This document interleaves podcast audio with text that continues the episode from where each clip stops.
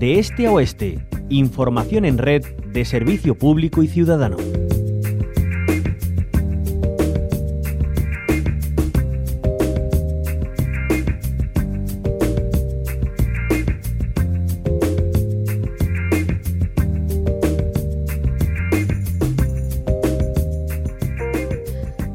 Empiezan a subir las temperaturas de forma intensa y con ellas se hacen más frecuentes los episodios por contaminación del aire. De hecho, la contaminación eh, repunta en Andalucía por efecto del cambio climático y el aumento del tráfico.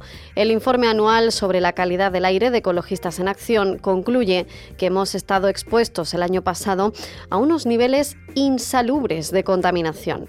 Durante 2022, la calidad del aire en Andalucía ha empeorado respecto a los años 2020 y 2021, con un aumento de los niveles de partículas respirables y más matizado de partículas finas, dióxido de nitrógeno y ozono troposférico, aunque sin alcanzar las concentraciones habituales en años anteriores a la pandemia.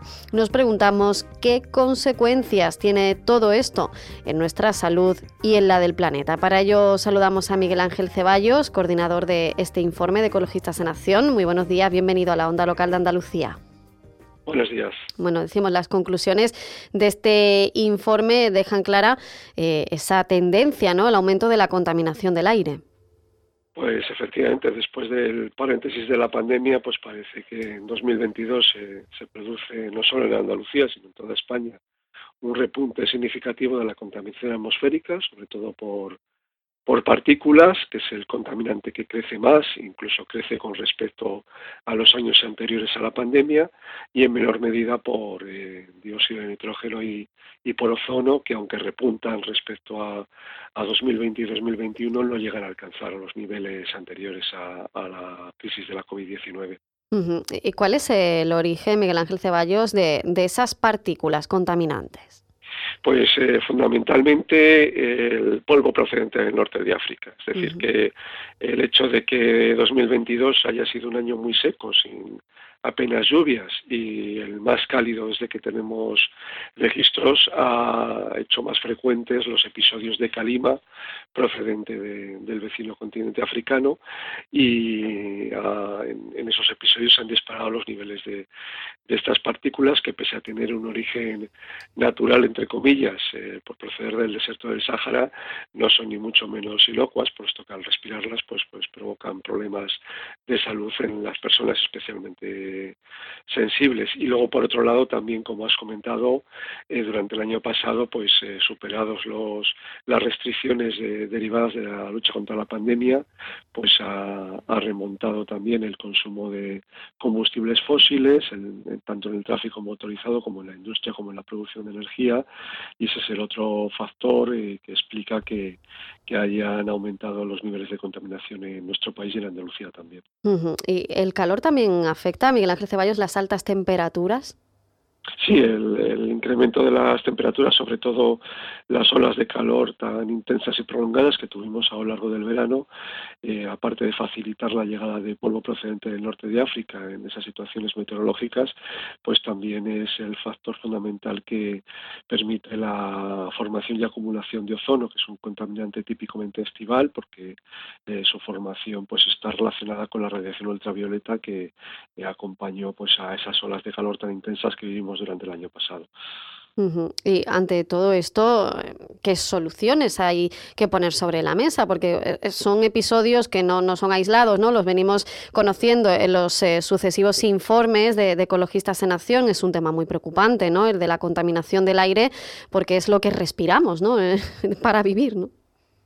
Sí, bueno, hay que tener en cuenta efectivamente que estas situaciones de muy elevada contaminación tienen un, un coste en salud y en, y en, vidas humanas. La Agencia Europea de Medio Ambiente, el último dato que ha publicado correspondiente al, al año 2020, que es el año de mejor calidad del aire, desde que tenemos registros eh, como consecuencia del confinamiento y la restricción de la movilidad, pues nos indica que, casi 25.000 personas fallecieron en, en España en, en, ese año, en 2020, como consecuencia de la contaminación atmosférica. Es decir, casi uno de cada diez fallecimientos en nuestro país está relacionado con la mala calidad del aire que respiramos. Y en el caso de Andalucía, pues la estimación eh, de muertes provocadas en episodios de elevada contaminación es de aproximadamente 2.500 muertes al año, ¿no? según ha publicado el Instituto de Salud Carlos III. Por lo tanto, pues realmente es una situación que es preocupante y dado que no podemos, eh, por lo menos en el corto plazo, influir en, el cambio climático que sufrimos, más bien estamos influyendo a, peor, ¿no? Pues eh, la única solución que hay para reducir los niveles de, contaminación atmosférica pasa por eh, reducir a su vez de forma importante el consumo de combustibles fósiles, tanto en el transporte como en la industria como en la producción de energía, sustituyéndoles por eh, políticas de ahorro, eficiencia energética y también por un despliegue ordenado de las energías renovables. Muy importante, ¿no? Ese mandato, además, que bueno, lo tenemos eh, urgentemente que, adoptar, ¿no? Porque bueno, los efectos del cambio climático están ahí, ¿no? Y no solo por la contaminación del aire, sino por otros muchos parámetros que se van tomando para, bueno, para fomentar esas energías renovables o también la reducción, ¿no? Del, por ejemplo, del uso del, del vehículo privado en las ciudades. Sí, en las ciudades que son los ámbitos en principio más afectados por la contaminación, el principal agente contaminante es el, vehículo privado, las emisiones de los tubos de escape de los coches, y en este caso, bueno, pues la solución, eh, digamos que es más sencilla. Eh, se trata fundamentalmente de eh, facilitar que los ciudadanos podamos utilizar medios alternativos a, al automóvil en, nuestro, nuestra vida diaria, eh, por ejemplo el transporte público eh, preferiblemente eléctrico y en distancias cortas o en ciudades más pequeñas, eh, pues simplemente la caminar o, utilizar la bicicleta u otros medios de movilidad personal no contaminantes como alternativa al uso al, al, automóvil. En este sentido, por ejemplo, la implantación de las zonas de bajas emisiones obligada por la ley estatal de cambio climático que tenía que haberse puesto en marcha antes de, del comienzo de este año, pues eh, sería una medida muy muy interesante, aparte de ser una obligación legal, ¿no? Para los nuevos ayuntamientos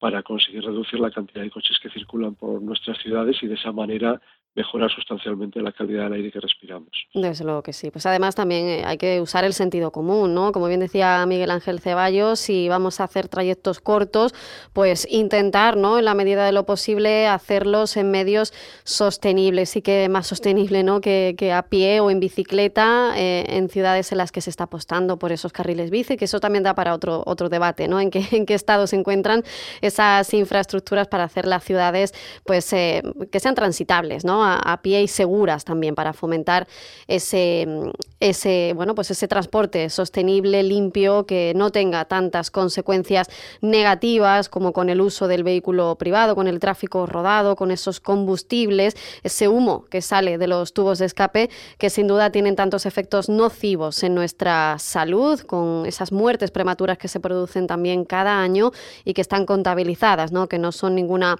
hipótesis, son cuestiones ya palpables. Miguel Ángel Ceballos, coordinador del informe de Ecologistas en Acción sobre la contaminación del aire. Muchísimas gracias por habernos acompañado. Gracias a vosotros.